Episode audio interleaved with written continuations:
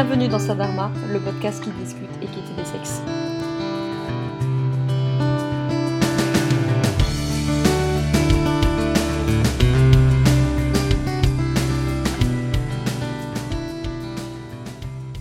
Bonjour à tous et bienvenue dans cette première édition de Sadharma où nous discuterons égalité des sexes.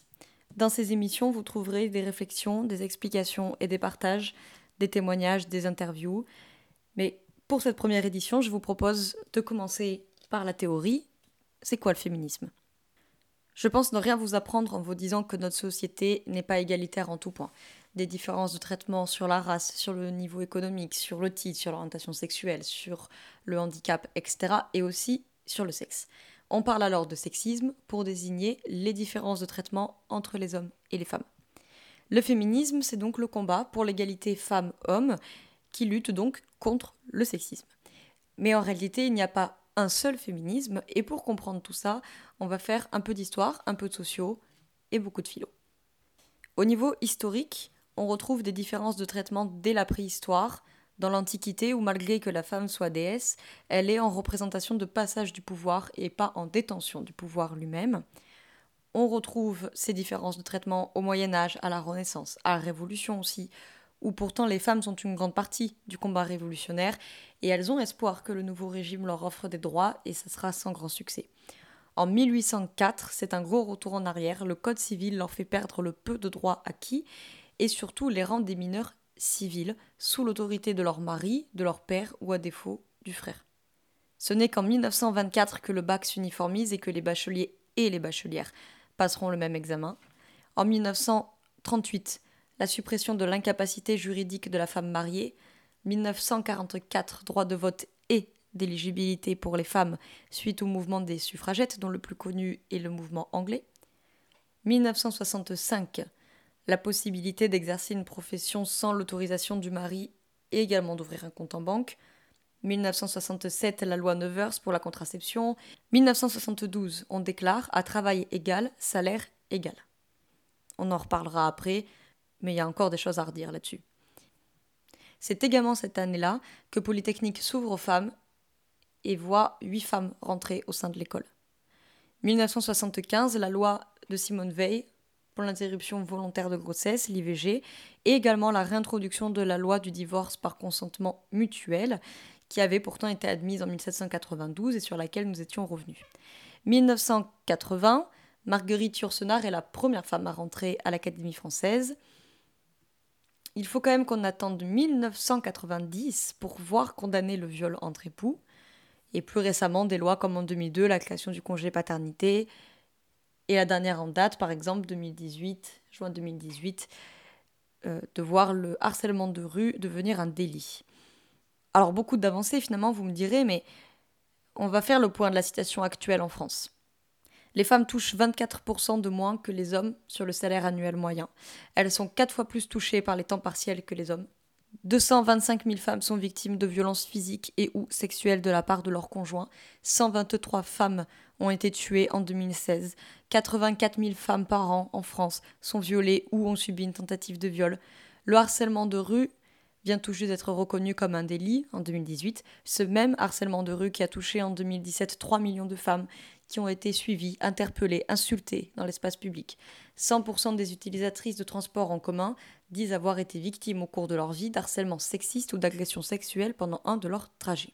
Ce dont il faut bien avoir conscience, c'est que le sexisme, il n'est pas toujours aussi explicite que ça. Parfois, sa violence, elle est sournoise, discrète, et ça la rend encore plus dangereuse. Ceci se fait à travers des petites réflexions, des commentaires, des blagues, etc. Tant de chiffres pour montrer que le combat n'est pas récent et qu'il est loin d'être fini. Beaucoup de femmes et de mouvements ont marqué le combat féministe. Olympe de Gouges, par exemple, rédige la Déclaration des droits de la femme et de la citoyenne en 1791. On mentionnera Louise Michel, Simone de Beauvoir, Angela Davis, Simone Veil, le MLF, etc. Je prendrai la peine de discuter de tout ça dans d'autres podcasts pour que celui-ci, euh, assez théorique, euh, ne dure pas des heures. Alors, en résumé, on peut quand même dire que le combat féministe, il a vécu trois grandes vagues. La première vague du féminisme, elle concerne la lutte pour les droits civiques et sociaux. La deuxième vague concerne la lutte pour reprendre les droits sur son propre corps. Et la troisième vague concerne plutôt la lutte contre les stéréotypes de genre. Tant de chiffres et de dates pour conclure que les choses doivent encore bouger, soit. Mais en fait, à quoi c'est dû tout ça?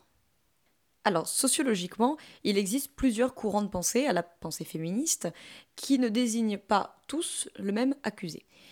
Le premier grand courant est le courant libéral égalitaire qui considère que les femmes sont discriminées socialement, politiquement, économiquement, etc., à cause d'une socialisation différenciée. C'est-à-dire que notre éducation, celle que l'on transmet à nos enfants, n'est pas la même selon que ce soit de petites filles ou de petits garçons, et que c'est cette différence d'éducation qui génère les stéréotypes de genre et donc les mentalités sexistes.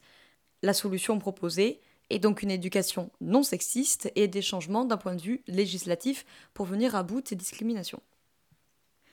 Le deuxième grand courant est d'inspiration marxiste et on considère que l'oppression des femmes elle est due à l'organisation économique et donc au capitalisme et que le système patriarcal est un produit du capitalisme. Les solutions proposées sont donc à l'abolition de la société capitaliste et à la réintégration des femmes dans la production sociale. Le troisième grand courant de pensée est un courant radical ou culturel. Ce courant y considère que la domination des femmes découle du patriarcat et donc que l'ennemi principal c'est le pouvoir des hommes. Les solutions proposées sont au renversement du patriarcat, à l'autonomie du mouvement des femmes dans la pensée et dans la pratique, et donc une réappropriation par les femmes de leur corps. C'est un courant qui peut aussi proposer un développement d'une culture féminine alternative avec des espaces qui seraient exclusivement féminins. Donc, en conclusion, trois grands ennemis, l'éducation, le capitalisme et ou le patriarcat. Sur le patriarcat, je crois qu'il n'est pas superflu de donner une définition. Le système patriarcal, c'est un système social dans lequel l'homme, en tant que père, est dépositaire de l'autorité au sein de la famille ou plus largement au sein du clan. La perpétuation de cette autorité, elle est fondée sur la descendance par les mâles, la transmission du patronyme et la discrimination sexuelle. Les femmes sont subordonnées à l'homme qui possède l'autorité, le père, le mari ou à défaut le frère. Ce système, il apparaît avec le néolithique et il est favorisé par la découverte du lien entre l'acte sexuel et la naissance, ainsi que par le rôle supposé prépondérant du géniteur apportant la semence, la femme étant considérée comme un simple réceptacle. Ce système-là, patriarcal, il est ancré profondément. On va en donner quelques exemples. Si vous êtes féru de psychanalyse, peut-être vous le savez déjà. Si vous ne l'êtes pas, très probablement vous connaissez déjà Sigmund Freud, le père de la psychanalyse. Freud a accordé une grande majorité de son temps de travail à l'étude de l'hystérie, qui est une pathologie mentale qu'à ce moment-là on affilie quasi exclusivement aux femmes. Et hystérie vient du mot hysteria, qui en grec signifie utérus. À notre exemple, pendant la chasse aux sorcières, on considère donc qu'une femme qui soigne est une sorcière, alors qu'un homme qui soigne, c'est un médecin. Un autre exemple peut-être un peu plus moderne, un peu plus contemporain tout du moins, c'est qu'un homme qui a beaucoup de conquêtes, c'est un donjouan, c'est un tombeur, c'est un charmeur, alors qu'une femme qui a plusieurs conquêtes euh, se voit attribuer des qualificatifs pour le moins euh, souvent péjoratifs. Et tous ces exemples mènent aujourd'hui à un sexisme encore présent partout et qui s'incarne au travail, à la maison, même jusque dans le lit, dans la rue, dans les transports, etc. Il est tellement ancré qu'il est même souvent intériorisé par les femmes elles-mêmes. Ça, nous y reviendrons dans un podcast ultérieur. Le système patriarcal, il a également un grand intérêt. C'est l'adage diviser pour mieux régner. Pour que ce système patriarcal tienne, il faut limiter la solidarité dans le groupe qui est victime de ce système, à savoir le groupe femmes. Je suis sûre que vous avez déjà entendu, ou peut-être même vous dit, des réflexions du genre que les femmes entre elles sont des pestes, que les femmes entre elles sont des cancers, que les hommes cohabitent mieux entre eux que ce que les femmes le feraient, etc. Peut-être même si vous êtes une femme, vous avez vous-même déjà dit je m'entends mieux avec les hommes qu'avec les femmes, etc. Le système patriarcal, pour qu'il s'ancre, il a intérêt à ce que la solidarité ne se fasse pas, et donc il divise pour mieux régner. Finalement, ça nous mène à une fausse opposition, à se demander si les femmes sont égales ou différentes des hommes. Mais c'est deux choses qui ne se comparent pas. La question c'est est-ce qu'elles sont différentes ou non des hommes? Est-ce qu'elles sont égales ou inégales des hommes? Mais on ne peut pas se poser la question de savoir si elles sont égales ou différentes. Le combat féministe est un combat pour l'égalité, pour l'équité, pour la liberté, le respect, mais il n'existe pas un féminisme, on l'a vu déjà un peu d'un point de vue sociologique. La cible du combat n'est pas toujours la même, mais philosophiquement, il y a deux grands courants qui se distinguent. D'un point de vue philosophique, il existe deux grands courants au féminisme, l'existentialisme et l'essentialisme. Le courant existentialiste, que vous pouvez aussi connaître sous le nom du courant constructiviste, est un courant attaché à la philosophie existentialiste. Le grand philosophe français qui n'a pas inventé l'existentialisme mais qui a beaucoup participé à sa popularité, c'est Jean-Paul Sartre. L'existentialisme, ça se résume plus ou moins dans la phrase très connue de Jean-Paul Sartre, l'existence précède l'essence. C'est-à-dire qu'on existe d'abord et qu'on se définit ensuite par nos actes. Donc c'est une philosophie qui insiste énormément sur la notion du libre arbitre, avec la phrase de Sartre Chaque personne est un choix absolu de soi. Côté féminisme, c'est Simone de Beauvoir qui est très connue dans ce courant, avec sa célèbre phrase On ne naît pas femme, on le devient. Cette phrase, elle est existentialiste, certes, mais ce que cette phrase veut dire donc, c'est que quand on est petite fille ou petit garçon, quand on est, on est égaux, et la différence, elle se fait après. Peut-être même aurait-elle pu dire On ne naît pas femme, on nous le fait devenir.